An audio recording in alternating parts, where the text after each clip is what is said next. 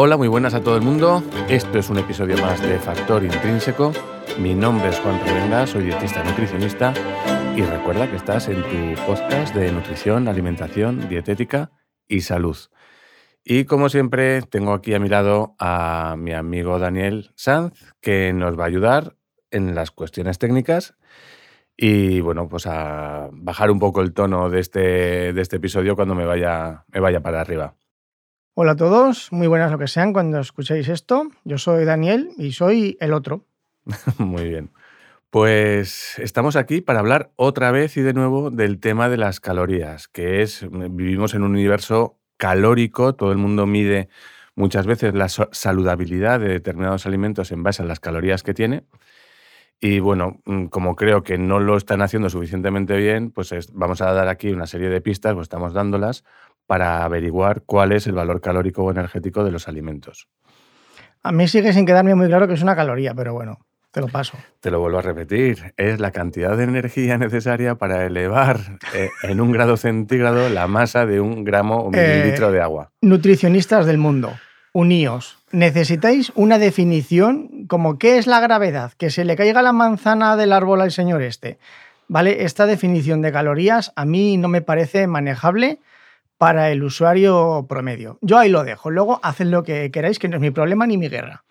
Vale, sí que quiero hacer un resumen con respecto al anterior episodio y es eh, aportar o poner en una especie de lienzo el, el, valor calórico posible que nos podemos encontrar en todos, absolutamente todos los alimentos. Y en ese lienzo dibujaríamos una línea horizontal que va desde el 0 kilocalorías por 100 gramos que tuviera un alimento al máximo, ¿te acuerdas tú, sí, verdad? ¿Cuál es el máximo? 900. 900 kilocalorías por cada, por cada 100 gramos, que corresponden a cualquier aceite típicamente vegetal, porque no va a haber nada que no sean lípidos en esos 100 gramos, y siendo los lípidos el principio inmediato que más kilocalorías aporta, pues lo tenemos claro. Tantas, Bingo. 9 kilocalorías por gramo, tenemos 100 gramos, pues 900 kilocalorías. En esa línea van a entrar todos los alimentos. Y una de las cosas que más nos va a ayudar a entender las calorías de todos los posibles alimentos que nos imaginemos es tener dos valores. Uno, que ya lo hemos dicho, del aceite, y otro, que lo dimos el otro día, el del azúcar. 100 gramos de hidratos de carbono puro a razón de un gramo de, perdón, 4 kilocalorías por gramo, pues si tenemos 100 gramos, sean 400 kilocalorías en 100 gramos. ¿Eso es el mínimo? No, ese es el no, ese es un dato que va a estar dentro de esa línea de 0 a 900, 400 el azúcar, que es no tiene agua, no tiene grasa. Y el apio, por ejemplo, por poner el mínimo, ese ¿Te acuerdas de cuál era la primera pregunta que teníamos que hacer para eso? ¿Cuál era? ¿Tiene o no tiene qué? Mucho agua. Sí, es casi todo agua, por eso lo digo. Efectivamente, entonces las calorías que va a tener y vamos a poner dentro de esa línea de 0 a 100, perdón, ¿cómo estoy? De 0 a 900, pues va a estar evidentemente muy cerquita del, del cero. Y van a ser tantas como, eh, pongamos, 14, 15, 20 kilocalorías por cada 100 gramos de, de apio. Vale, por poner los extremos, quiero decir, simplemente. Sí, y si hablamos de rábanos, pues sería prácticamente igual, o de escarola, cosas similares. Ok. Esto me da pie, esto que estás mencionando, el, el apio, me da pie para enmarcar a todas las frutas. Todas las frutas, como tú te imaginarás y ya sabrás, son muy ricas en agua y con pocas grasas, con, lo cual todas las frutas van a tener pocas kilocalorías por cada 100 gramos. Esa es una excepción tramposo. ¿Le has puesto en bandeja? El coco y el aguacate, mira, pero si te fijas, curiosamente, el aguacate no se come como fruta. Nadie lo toma de. Pocas gente, poca gente. Sí, te lo tomas más pues, eh, en, un ingrediente de una ensalada sí. o algo así. Pero bueno, que en cualquier caso tampoco nos vamos a fijar mucho en el tema de las, de las, de las calorías, de esas excepcionalidades de las frutas. Pero lo que sí que te voy a decir es que todas las frutas, todas menos las excepciones. Excepto. excepto las excepciones. Eh, van a tener un valor calórico muy pequeño porque tienen mucho agua, poca cantidad de grasa. Y si vamos a poner cifras, vamos a hacerlo y se concretan en tantas como de 25 kilocalorías, 30, todo lo más que pueda tener una sandía, que es la fruta que más agua aporta, a un máximo de 79, 80, 82 kilocalorías que tiene eh, el plátano. Que es el más denso, ¿no? Por así decirlo. Sí, el que tiene el agua como más encerrada, sigue teniendo mucha, pero está como más, ah, ah, vamos a llamarla, agarrada por, los hidratos de carbono que también aporta, ¿no? Pero fíjate, quiero que veamos esta línea de 0 a 900 kilocalorías por 100 gramos y que todas las frutas, salvo el aguacate y el coco, bueno, ya no vamos a decir más, eh, las vamos a encontrar entre 30 y 85. Que tú me vas a decir, dices, hombre, pues desde el punto de vista relativo hay mucha diferencia. Sin ir más lejos, una manzana tiene en torno a 42, 45 kilocalorías por cada 100 gramos. Y un plátano, pues tiene prácticamente el doble. Pero el doble de muy poco. Sigue siendo muy poco. Sigue siendo bastante poco, efectivamente. Y esto nos da pie a responder a una de las preguntas que dejamos en el aire. Eran cuatro, ¿las quieres resumir? Mm, yo creo que las vamos a ir diciendo. Vamos sobre la marcha, vale. Sobre la, marcha, sí. Muy bien. Yo creo que la primera, la primera pregunta era precisamente la que hacía referencia a qué tiene más kilocalorías, un plátano o una manzana. Ya no estamos hablando de 100 gramos, porque la cantidad de fruta que comemos, ya sea cuando comemos manzana o cuando comemos plátano, no tiene por qué coincidir y no es la misma. Normalmente cuando compramos una manzana o comemos una manzana, comemos una. Y si nos hacemos un poco idea de cuántas suelen entrar por kilo, pues Cuatro. eso es, pues ya sabemos que una vez que la pelamos, le quitamos el corazón y tal, nos comeremos unos 200 gramos de manzana. ¿Sí o no? Sí, así a ojo de buen cubero. Vale, en cifras, en cifras rápidas. Con lo cual, ¿cuántas kilocalorías tiene una manzana? Si sabemos que 100 gramos tienen 42 kilocalorías, pues una manzana, tirando por todo un cálculo rápido, serían tantas como... Sí, una manzana, 50 así a ojo, no, 40. 100 gramos, 42 kilocalorías. Sí. ¿Vale? Con lo cual, 200 pues gramos, 84 kilocalorías, por ser un poquito más precisos y coherentes con lo que estamos diciendo. Pero resulta que cuando comemos plátano, quitamos eh, la piel al plátano y con lo que nos quedamos para comer, eso pesa en torno, en torno a los 90-100 gramos. Y si tenemos en cuenta que 100 gramos de plátano aportan unas 82 kilocalorías, la pregunta del millón es, ¿qué tiene más kilocalorías? ¿Una manzana o un plátano? Pues te quedas en lo mismo. Pues prácticamente idénticos, ¿no? Sí. Y aquí, mira. Eh, bueno, aquí la gente empezará y si me cojo una banana y si me cojo. Pero ya, bueno. Claro, es que tú has dicho el peso, pero ese es el plátano que conocemos en España como plátano de Canarias. Sí. Sí, la banana evidentemente suelen ser, suelen ser más grandes. Sí, vale. Yo por matizar, ¿eh? simplemente. Como no sabemos desde dónde nos escucha la gente. Y aquí una recomendación muy, muy, muy importante para todos los escuchantes. Y es que tengamos en cuenta el valor calórico de los alimentos y nunca hablemos de que si un alimento engorda más o engorda menos. Quien engorda o deja de engordar es el consumidor. es el consumidor, son los caballos, son los lombrices de, las lombrices de tierra. Es decir, será cualquier cosa que sea susceptible de comer más o menos alimentos. Pero los alimentos tienen una energía determinada que se concreta en ese valor calórico pero no son engordantes, va a depender, pues eso, de cuánto comamos, en, qué unidad de tiempo y cuántas veces lo hagamos. ¿Vale? Vale. Esta yo creo que ha quedado bastante, bastante claro. Y que la fruta, de verdad, la fruta tiene muy pocas calorías, toda ella. ¿Vale? Y eso, es que, si la uva, es que si el melón, que si. Que si no, pero yo, por ejemplo, lo que lo que he escuchado mucho en estos ámbitos es que, pero si es que la fruta simplemente es agua y azúcar, es que es agua y azúcar, es que es todo azúcares. Digo, ya. Y la chocolatina o la barrita energética que te estás tomando en el gimnasio, no, eso no, ¿verdad? No, pero esto es distinto, ya. Ajá. Es agua, son azúcares, unas poquitísimas proteínas, las que son necesarias para que si alguien es alérgico a una fruta, pues debute con esa, con esa alergia, que lo normal es que no, lo más habitual es que no. Y poco más, bueno, y fibra, una cierta cantidad de, de fibra. Pero hay que tener en cuenta que esos azúcares que nosotros estamos incluyendo con la fruta son azúcares intrínsecos. Como nosotros.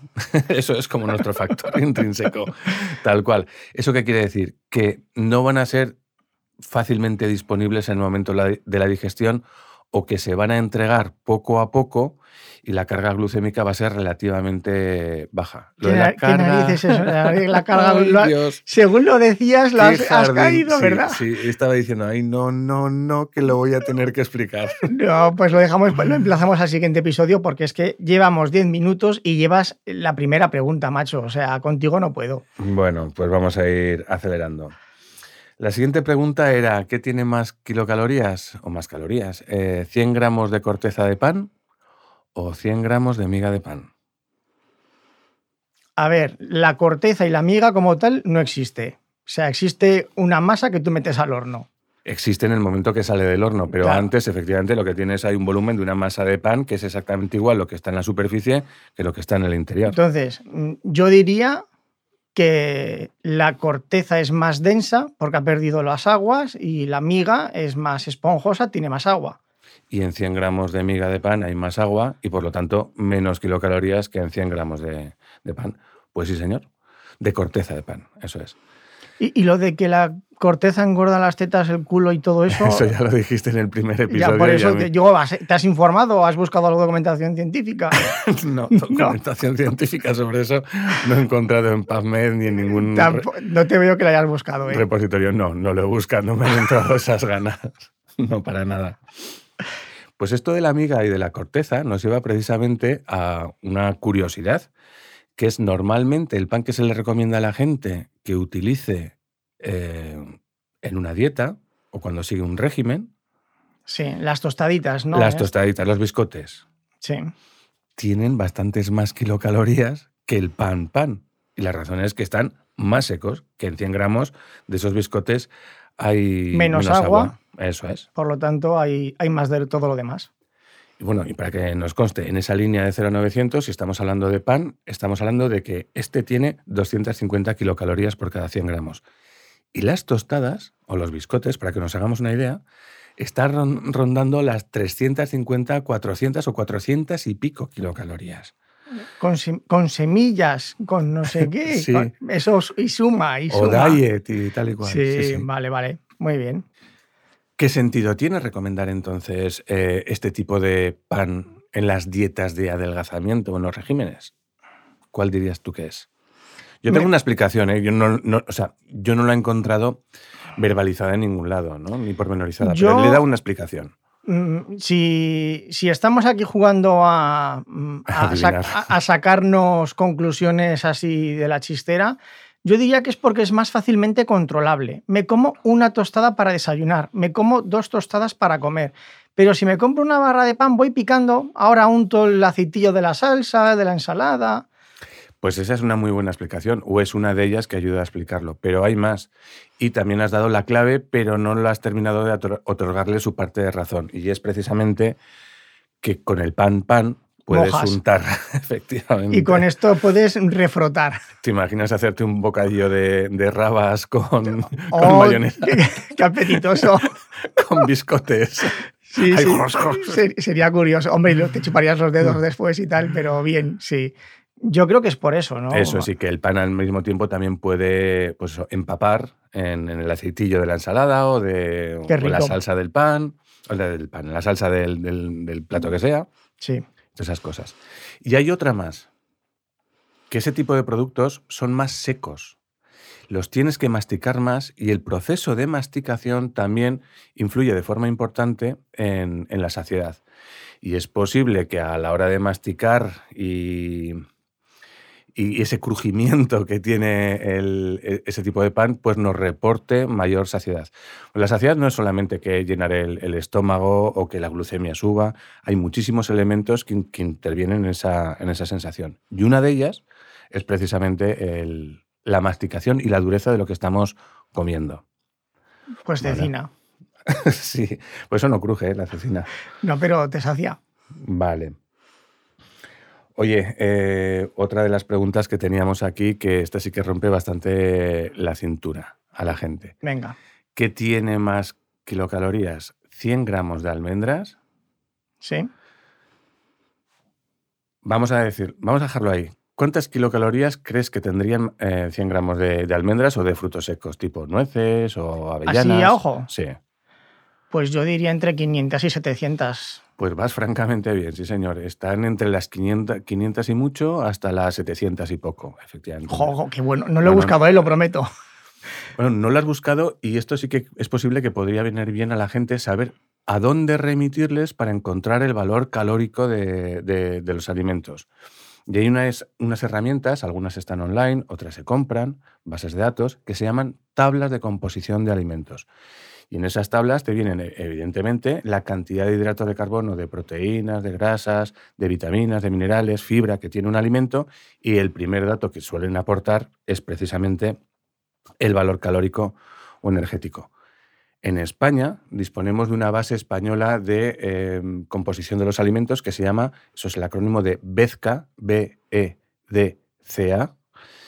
Y bueno, y ahí no es de fácil manejo, hay que, bueno, tampoco es que sea especialmente complicada, pero invitamos a la gente, lo va a encontrar en las notas del, del episodio, este enlace, pues para poder acudir a ella, a esa, a esa web y encontrar el valor calórico de, de varios alimentos.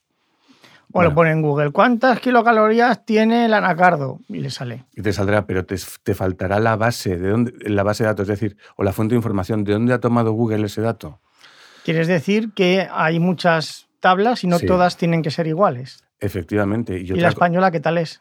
Pues no es muy buena, la verdad. Y- Te voy a decir por qué. Porque los datos que obtiene no los ha investigado ella misma, es decir, no ha analizado las calorías que tiene el arroz ni las calorías que tiene la leche, sino que lo ha ido tomando de distintas fuentes y las ha recopilado y las ha puesto ahí.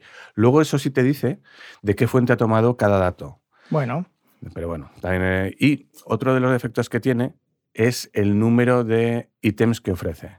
Que en el caso de Bezca me parece que son entre 800 y 900 alimentos, que eso, que nos pueda sonar muchísimo, son poquísimos. muy Si-. Si nos vamos a las americanas, vamos a encontrar que las tablas de composición de alimentos de, de los norteamericanos están en torno a los 30.000 productos. Ojo, Básicamente lo mismo. ¿eh? Sí, sí. Bueno. El problema es que la gente tirará de las típicas aplicaciones, que hay infinitas. Claro, pero volvemos al tema del el problema No que, te, te que te he comentado, de la dónde- fuente, de dónde dan esto. Y otra cosa importante, el... Vale, ya tenemos que, según la base española de composición de alimentos, resulta que las almendras, por decirte algo, tienen 650 kilocalorías. Vale, tú te lo crees. Pero ¿qué almendras? Porque las almendras que te vas a comer tú no tienen por qué ser la misma que la que está en esa tabla. Y quien dice las almendras dice la manzana. O dice este arroz o dice estas lentejas. No es lo mismo una almendra marcona que una almendra largueta. No es lo mismo que esté más o menos seca o que, tenga, o que contenga más o menos humedad. Es decir, las que tú tienes en ese momento no, no van a ser ni muchísimo menos las que han analizado o está puesta el dato en esas tablas. Con lo cual genera bastante, bastantes problemillas. Bueno, tenemos las almendras, Venga, 620 kilo- kilocalorías más o menos. venga. Y la siguiente pregunta es, ¿cuántas kilocalorías tendrán 100 gramos de almendras garrapiñadas? A ver, A ver, pensando. pensando, lo que hemos hecho ha sido, al tostarlas, quitar agua Y hemos añadido hidratos. Azúcar, sí, efectivamente. Caramelizar el azúcar. Pero la parte de quitar el agua también habrá perdido grasas. Mm, no, no te creas que no muchas. tiene por qué. No. Pues, hombre, yo, a ver, tenemos menos almendra y tenemos más azúcar. Venga, voy a- Eso es. Esa, es. esa es la clave. En 100 gramos de almendras garrapiñadas hay almendra y azúcar. Y el azúcar tiene menos kilocalorías que las almendras. Con lo cual, la respuesta es que en 100 gramos de almendras garrapiñadas, por mucho que tengan azúcar, el azúcar tiene 400 kilocalorías y las almendras tienen 620. Con lo cual, el, el- el conjunto de 100 gramos de ese producto, almendra garrapiñada, ten- será menos calórico que el de solo almendras. Porque digamos que son 100, almendra, 100 gramos de almendra y digamos que las garrapiñadas son, yo qué sé, por una barbaridad, por decir algo, 80 de almendra Eso más es. 20 de Pues azúcar. más o menos lo has dicho bastante bien. ¿Será estás, que- que... estás que te sales, ¿eh, Sí, Daniel? sí, sí. Madre Muy mía. bien. Y eso que no he dormido. Vale. A ver, esta también es curiosa, que además aquí hay un contraste brutal. preguntábamos el otro día a ver, que la, a ver la gente cuántas calorías trasladaba a la patata tubérculo, a la patata fresca, Sí. y cuántas kilocalorías traslada a las patatas fritas de bolsa. Evidentemente 100 gramos. Si me dejas que te dé una clave, para obtener las kilocalorías de la patata tubérculo lo tienes muy fácil con la fruta, Sí. ¿no? Sí. Entonces, más o menos, tú qué valor calórico, mucho agua así, ¿no? Sí.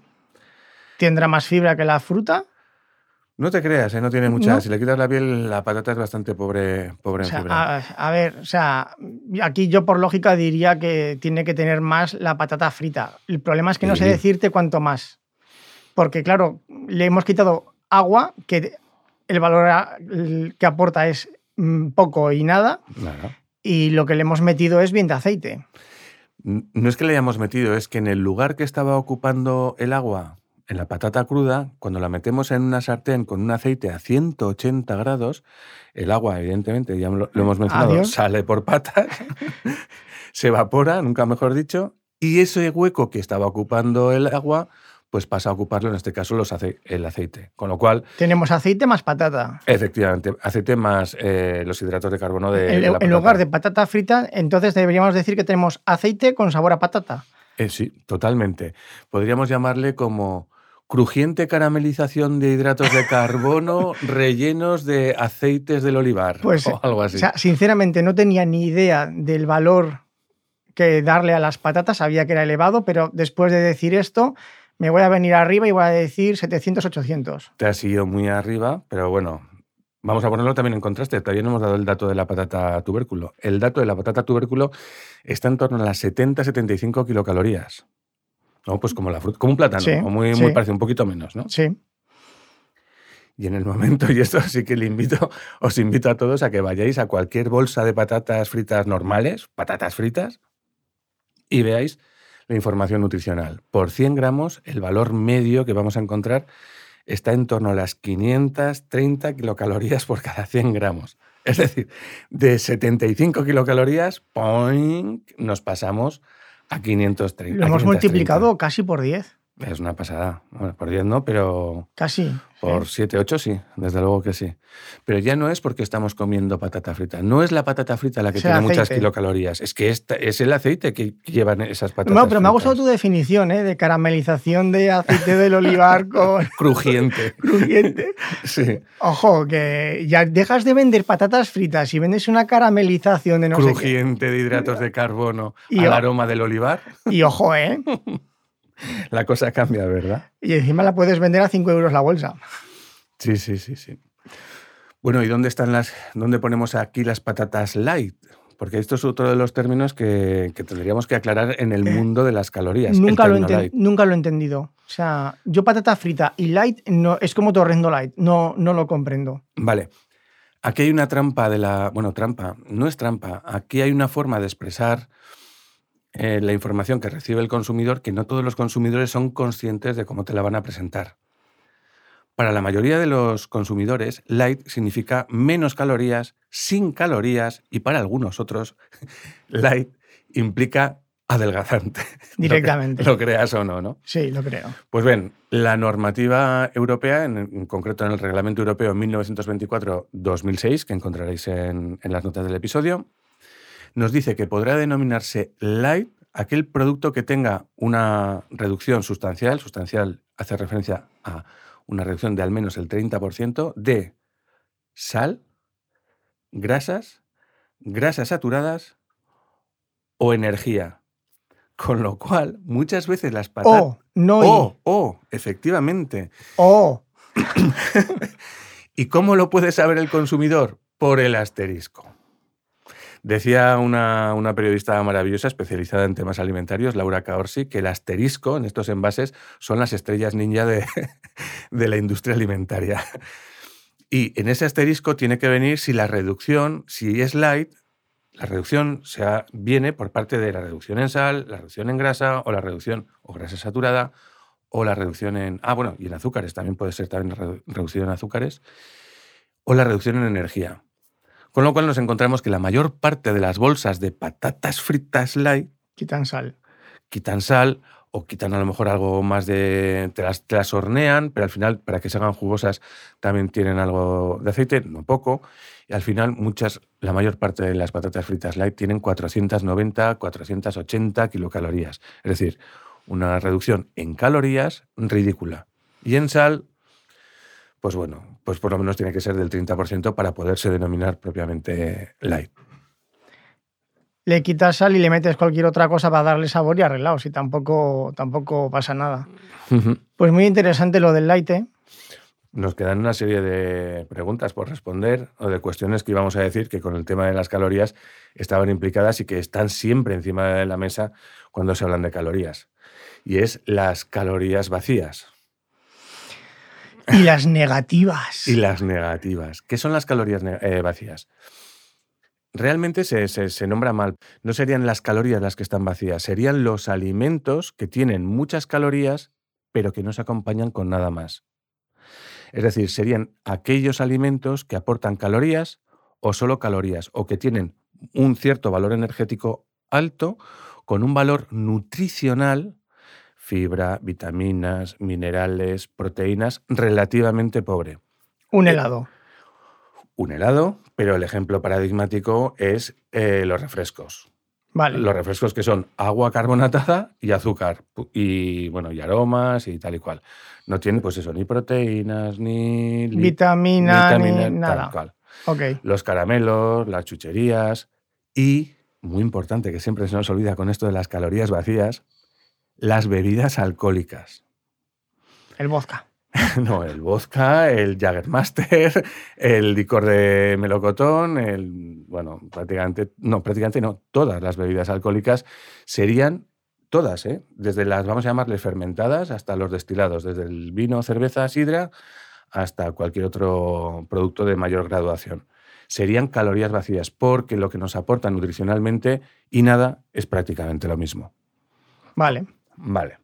Y nos quedan las calorías negativas, que como dijimos, nos metemos un poquito en el mundo de la ciencia ficción, porque tú, Daniel, concibes la velocidad negativa. No. No. Puede ser que una persona va en un sentido a una determinada velocidad y que luego puede ir en el otro sentido a otra velocidad, pero la velocidad nunca es negativa.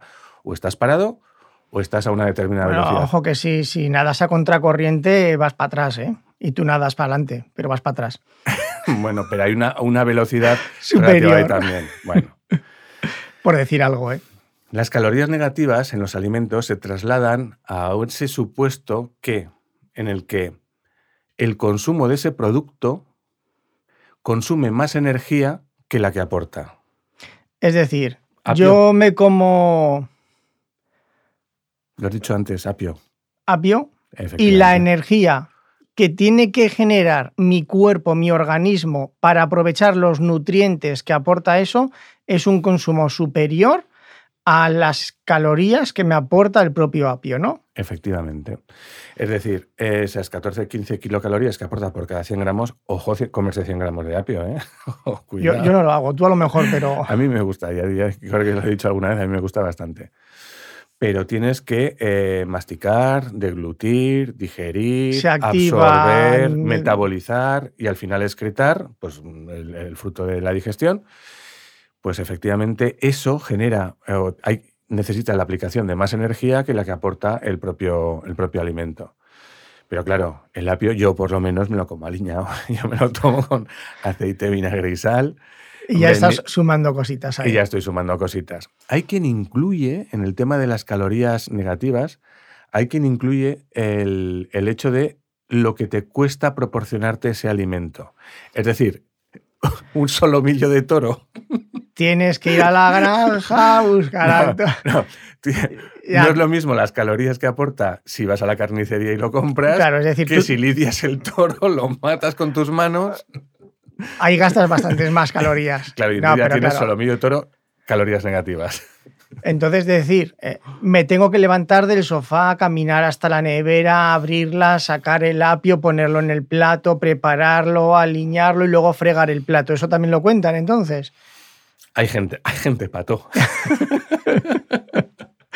No, no, claro, es que entonces ya sí, si nos ponemos a rizar el rizo, pues... Ya, pero como te das, como te puedes tú dar cuenta, Daniel, eh, al final de calorías negativas andamos bastante escasos, ¿no? Porque aquí la tendencia general de la población en nuestro entorno es precisamente a expandirse Sí, antes que a contraerse, ¿no? Precisamente por el consumo de alimentos y la escasa es actividad física. los que hacen. labriegos que comen lo de su propio huerto, ahí sí que tienen calorías negativas, ¿eh? Sí, sí, claro, pues de eso, de eso depende. El, el marisqueo, por ejemplo, el, el- el ir a buscar el marisco, eh, pues evidentemente tiene una carga de actividad física importante. También hay que sumar que en este caso el, el marisco tiene pocas calorías, porque tiene mucho agua, pocas grasas, bla, bla, bla, bla. Así que eso te cuento. Ay, pues me las, te has quedado a gusto. Sí, creo que se me quedan cosas en el, en el tintero, pero bueno, como esto es un proyecto a largo plazo, seguro que... Hombre, a ver, siempre se quedan cosas en el tintero, aparte porque nuestro guion son cuatro ideas apuntadas sobre un papel, literalmente, Sí. y a partir de ahí Y tiramillas. eso. Y a veces ni eso. Pero has explicado en el anterior episodio lo de las calorías. Aquí has explicado mm, de dónde provienen y mitos. ¿Hay que contar calorías o no hay que contar calorías? Ostras, pues mira, Daniel, eh, antes del episodio digo, mira, vale que vayamos con un huevo en cada mano a los episodios y sin guion, pero le tengo que forzar a Daniel a que me haga esta pregunta al final. Pues, Te lo juro, ¿eh? pues lo has pensado, pero se te ha olvidado. Sí, se me ha olvidado, pero es que tú has tenido en este la brillantez o sagacidad de, de hacerla, porque es sumamente Claro, es interesante. que llevamos dos episodios y, yo digo, ¿y este buen señor para qué me cuenta esto? ¿Para que las cuente o para que no las cuente? Pues para que no las cuentes. Hay que tenerlas en cuenta, pero no contarlas. Es una cosa muy curiosa. Mira, eh, yo soy dietista nutricionista, estoy especializado en contar calorías. De hecho, había un anuncio, mira, me ha venido una, un- un- una anécdota. Había un anuncio en el 2000, a ver, ¿dónde era? Estaba yo todavía viviendo en Pamplona, estaba estudiante de nutrición y había un anuncio que era la cerveza, eh, era una cerveza light, que se vendía como light. Y entonces lo que se ponía de relieve en ese anuncio era un señor que veía un plato, hacía así con los, con los dedos, se frotaba las yemas de los dedos, miraba hacia arriba y decía 346,24 kilocalorías. Se ponía delante de un lineal de lácteos en un supermercado y entraba como en éxtasis, frotando así los dedos y mirando hacia el cielo decía 845.344. Y entonces a este señor que tenía un don y era contar calorías, mi mujer me decía, entonces novia me decía, eres tú, eres tú.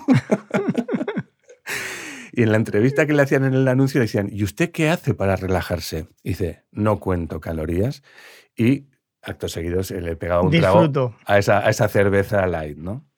Pues mira, anécdotas aparte de, y de este señor que sí que no, contaba re- calorías. no recuerdo ese anuncio, ¿eh? pero bien. Yo creo que lo, puedo- lo voy a poder encontrar y lo voy a llevar a- lo voy a poner en las notas del episodio. Vale, ¿vale? guay. Yo creo que hace tiempo lo vi en, en YouTube. Em, ¿Tú cuál dirías que son las cosas que más quiero en esta vida? Y te recuerdo que soy padre. a ver, te lo pongo difícil. Eliminando lazos familiares y demás. No, no, no, con ellos, con ellos. Pues me imagino que tu familia, ¿no? Tu mujer y tus hijas lo primero. Mis hijas y por las que tienen, pues son eh, Los más allegados. y Sí. bueno, vale. La pregunta es, ¿sé yo cuántas kilocalorías consumen mis hijas? Consumen, ¿eh? Es decir, o sea, ingresan con los alimentos. A ver, yo estoy seguro que no lo harás, pero lo pensarás según veas que se come en algo. No. Nada, lo olvidas por completo, No. lo consigues disgregar. Lo consigo separar porque focalizo la importancia de sus elecciones alimentarias precisamente en el objeto de esa elección, en su naturaleza. Si es un alimento de origen vegetal, si es verdura, fruta, si es carne o si son chucherías, dulces o alimentos más superfluos tipo, tipo snacks. Es decir, ¿y cómo sé que lo están haciendo bien? Porque tampoco sé cuántas kilocalorías gastan. Tengo herramientas y un día, pues en otros episodios, que esto también da para, para, para varios, para fragmentarlo en varios episodios, podemos hablar de cómo calcular lo que gasta cada persona. Y yo tengo mis herramientas para estimar más o menos el gasto que tienen tanto mi hija de 17 como de 13 años. Pero no lo hago. No lo hago. ¿Y cómo sé que lo están haciendo bien? Porque están en peso, porque sé que hacen buenas elecciones alimentarias, porque tienen un patrón de vida activo. Es decir, si quieres formarte en este mundo de la nutrición y de la dietética, tienes que conocer las calorías y no tienes que contarlas, pero sí tenerlas mínimamente en cuenta. Sabedor precisamente de a qué grupo de alimentos le pertenecen qué tipo de calorías, más o menos, o qué magnitud. Aquí podemos abrir un paréntesis muy grande y empezar a añadir elementos, ¿eh? pero creo que lo vamos a dejar para sucesivos episodios porque... Vale, ¿y, Torrendo Light? ¿Y Torrendo Light? ¿Hacemos Torrendo Light o no? ¿Hacemos Torrendo Light? Sí. Venga. Da tiempo. Muy rápido, porque además es un anuncio. Volvemos otra vez a la publicidad. Estamos hablando del pan Thins. El pan Thins solo 99 kilocalorías, nos decía Dani Mateo en el año 2013. Te iba a decir, eso me suena de antiguo. Efectivamente. Y lo tengo bien, bien controlado y también formará parte de las, de las notas del episodio. Entonces, el anuncio estaba basado en el pan de solo 900, perdón, 99 kilocalorías, que si te das cuenta, la, frontera de la centena de las kilocalorías es muchas veces reclamo en barritas, en publicidad, etcétera, etcétera. Y en peso. Y en precio, perdón. 99 céntimos. 9,99, eh, sí. Sí. Pues dije yo, vamos a ver, yo qué maravilla de pan es este que hemos pasado de 250 kilocalorías que tiene en 100 gramos de pan a este que tiene 99. Entonces, pues efectivamente me fui al, al punto de venta, me fui al lineal, cogí el producto y yo, nos ha fastidiado. Pero si es el pan de toda la vida. El peso. por, claro, por 100 gramos te dice 247 kilocalorías. Y dices, pues como todos los panes de molde. Prácticamente entre 245 y 255. Muy bien. Y te dice, em, kilocalorías por unidad 39 gramos, 99 kilocalorías. Y yo, claro, es que te están dando menos pan, pero ese pan tiene las mismas calorías que cualquier otro pan. Y hasta aquí, el Torres No Light. Pues a mí eso no me, no me suena a Torres No Light, ¿eh? No. No me, no me ha convencido como Torres No Light. Hombre, son vivencias, son, son acontecidos que. Más, no, más dejado chafado, ¿eh? como un jarro de agua fría. Me esperaba más del Torres No de hoy. Bueno, pues para el próximo creo que te puede gustar. Es más picante. Venga, te cuento yo uno para compensar. Venga, va. Llego yo al trabajo nos han cambiado la máquina de vending. Digo, pues me parece estupendo. Me parece muy bien. Y voy a sacarme un café y digo tranquilamente, a ver qué tal, porque el café de máquina todo el mundo sabe que es asqueroso. Digo, a ver qué tal es este. Entro y lo primero que veo es en cruzando así con sobre fondo amarillo, letra negra. El café de esta máquina es apto para celíacos. Y digo yo, toma. vale. Es buen torrendo light este, sí. Ojo. Y, me quedo, y no solo eso, me quedo así mirando a los compañeros y digo, ¿pero qué broma es esta? Hombre, pues mejor, ¿no? O sea, si tú no eres celíaco, pero si lo eres, digo, ¿pero hay algún café que sea malo para los celíacos? Claro. Y, ahí y digo, mm, voy a contárselo a don Juan a ver qué me explica sobre esto, porque a mí me suena como mínimo a que el etiquetado está mal. No sé si. A un reclamo que, bueno, que te pone encima de la mesa algo que no tiene por qué estar ahí, pero, que, pero que suena bien y por eso lo hacen, ¿no? Sí. Pues no tiene su misterio. Efectivamente, el café no tiene eh, gluten y es, por lo tanto, apto para celíacos. Lo que tienen que evitar los, las personas con celiaquía o con sensibilidad al gluten no celíaca es el, es el gluten. Y si el café no lo tiene, no sé por qué me tienes que anunciar que este café es, apto para. Ningún camarero. O sea, yo cuando he ido a un bar y he pedido un café con leche, nunca me ha dicho apto para celíacos o no. Nunca jamás me lo han dicho. Es que no es lo mismo la máquina de vending que un café de cafetería. Y te explico, el café que normalmente tienes una cafetería es café, café, es, grano eh, molido y bueno, pues puesto en la cafetera esta de, de presión. Lo que ocurre es que en esa máquina de vending muy probablemente, sobre todo cuando se utiliza con leche, se utilicen elementos que le den cuerpo o le den textura a ese, a ese producto. Sobre todo, te digo, cuando vaya con, con leche, que evidentemente sea leche en polvo. Sí, claro. El gluten es un elemento que presente en el, en el pan, típicamente, lo que aporta es esponjosidad y elasticidad. Es decir, aporta cuerpo y muchas veces se utiliza como elemento tecnológico para dotarle de esas características a otros productos que no tienen gluten o que les hace falta cuerpo o que, a ver, les hace falta, o que el consumidor recibe mejor cuando tienen algo más de cuerpo. Y es muy probable que algunas máquinas de vending de este tipo de café pues utilicen el gluten precisamente para espesar o dar cuerpo al producto que salga al final. O sea, esto es como cuando vas a preparar un estofado que al principio te echas un poco de harina para que luego la salsa te quede más, más salsa. En ese sentido, sí, puede, puede ser una muy buena, una muy buena explicación, sí. Ah, o sea que al final tenía su explicación. Pero entonces, aquí viene mi pregunta. ¿Está bien o está mal que lo anuncien? Es decir, o tendrían que avisarlo todas las máquinas de vending, o no tendría que avisarlo ninguna, o tendría que avisarme de que no es apta para celíacos en lugar de que no lo es. Vale. Hay una normativa de etiquetado para productos eh, aptos o no para, para, personas con celiaquía en la que se advierte que eh, se aconseja en la normativa que los productos que sean naturalmente exentos de gluten no se haga gala de que son sin gluten. Entonces habría que ver hasta qué punto ese, esta máquina o esta empresa está dejando de seguir esas recomendaciones, porque es una recomendación, no una obligación.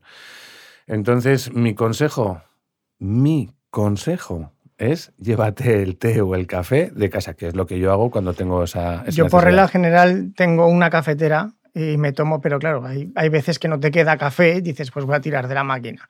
Porque eso yo también dudo que se le pueda llamar café al café de las máquinas de vending, pero eso es otro tema. Lavativa oral. Sí, sí yo creo que sí. Eh, va...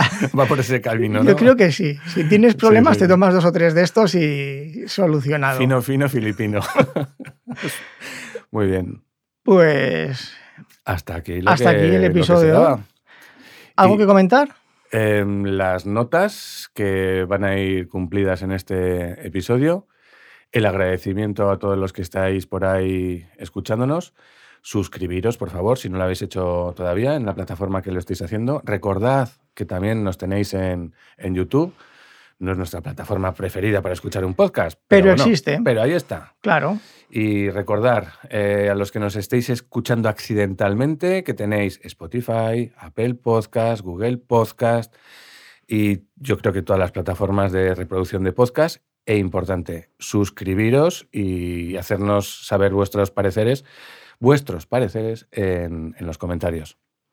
¿Dónde le pueden encontrar sus redes sociales?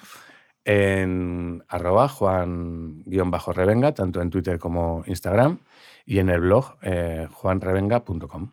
Y si encontráis alguna aplicación de podcast donde no aparezca, eso por favor me lo decís a mí, que soy arroba barra baja Daniel Sanz y me encargaré de que aparezca. Un saludo a todos. Y muchísimas gracias.